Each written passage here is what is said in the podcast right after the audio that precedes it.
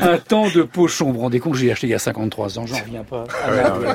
Mais Où regardez, est-il Il est bien Mulhouse. conservé. Hein ah, il est beau, il est beau. hein. On est en retard. Hervé Pochon, un temps de pochon. Le taux de chômage est en baisse, d'accord on parle du chômage, Patricia, on rigole Voilà. plus là. Et vous êtes allé à la rencontre du mouvement national des chômeurs et précaires Et oui, parce qu'aujourd'hui, 17 mai, ça fait six mois que les gilets jaunes sont dans la rue, et les gilets jaunes, ce sont essentiellement des travailleurs qui ont du mal à terminer le, le mois, et finalement, les chômeurs, on n'en parle pas beaucoup, et le mouvement national des chômeurs et des précaires, alors certes, se réjouit de la baisse de 19 000 euh, demandeurs d'emploi, mais euh, tient à rappeler certains chiffres. On va partir des 6 millions de Pôle emploi qui sont inscrits.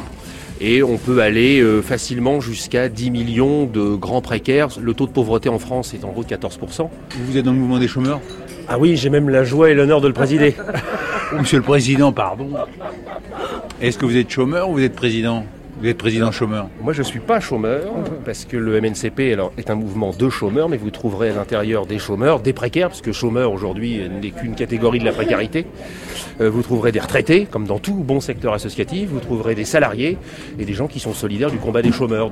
Alors il faut savoir que le MNCP, le Mouvement national des chômeurs et des précaires, voit passer près de 100 000 personnes par an pour les aider dans leur défense de leurs droits, comme Isabelle par exemple, la cinquantaine, assistante commerciale au chômage en Normandie.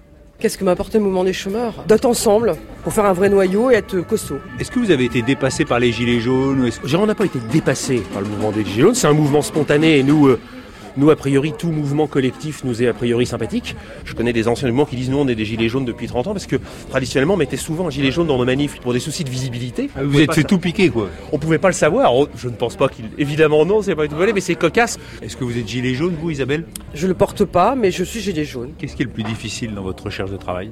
De toujours euh, devoir se, se- se pointer à Pôle emploi. Il faut se justifier. Euh, Un chômeur ne peut pas aller à Pôle emploi joyeusement, mais il devrait y aller sereinement, parce que c'est la structure qui est là pour l'accompagner et l'aider.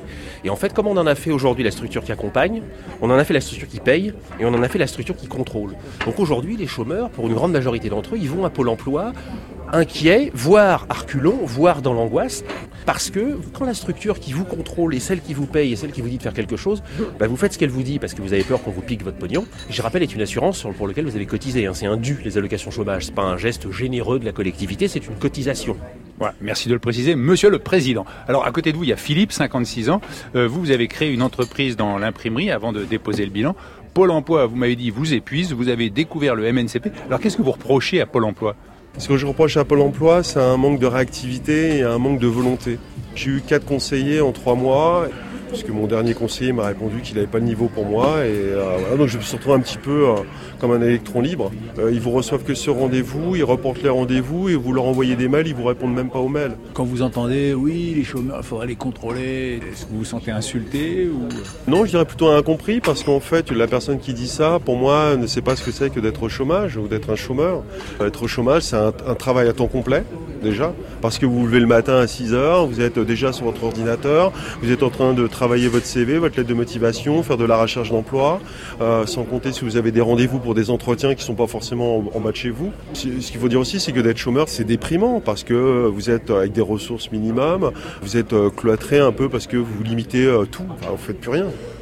Alors à côté de vous, euh, Philippe, il y a Claire, 49 ans, qui après plusieurs périodes de chômage, alors vous, vous avez bien joué, vous avez trouvé du travail au mouvement national des chômeurs et des précaires.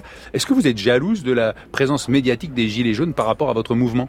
Non, il n'y a pas de jalousie en fait. Parce qu'on l'a aussi dans notre mouvement, des gens qui disent Ah bah les gilets jaunes c'est mieux, bah moi je suis les gilets jaunes, nous on fait pas ci, on fait pas ça. faut arrêter de se flageller aussi. Vous mettez 100 ou 150 chômeurs dans la rue, vous n'avez pas un média, vous mettez 100 ou 150 handicapés dans la rue, les médias se déplacent, il y a des enquêtes, on regarde ce que Macron a fait depuis deux ans, on n'a pas fait, etc. Si on faisait un chômaton, je pense qu'on ne récupérerait pas un centime d'euro. Ça vous a choqué qu'on donne autant pour Notre-Dame? Sur le coup, non, mais quand les gens font réflexion, oui. Parce qu'il y a des gens qui sont dans la rue, sur Paris, en banlieue, en province. Donc, oui. Voilà. Alors, je ne sais pas si qui aurait donné pour le chômaton. En tout cas, je remercie Fabien qui m'a dit tiens, tu devrais aller voir le mouvement national des chômeurs et des précaires. Voilà, Fabien Cazot qui est juste à côté de moi. Un peu d'écho. Voilà. Hervé Pochon, un temps de pochon.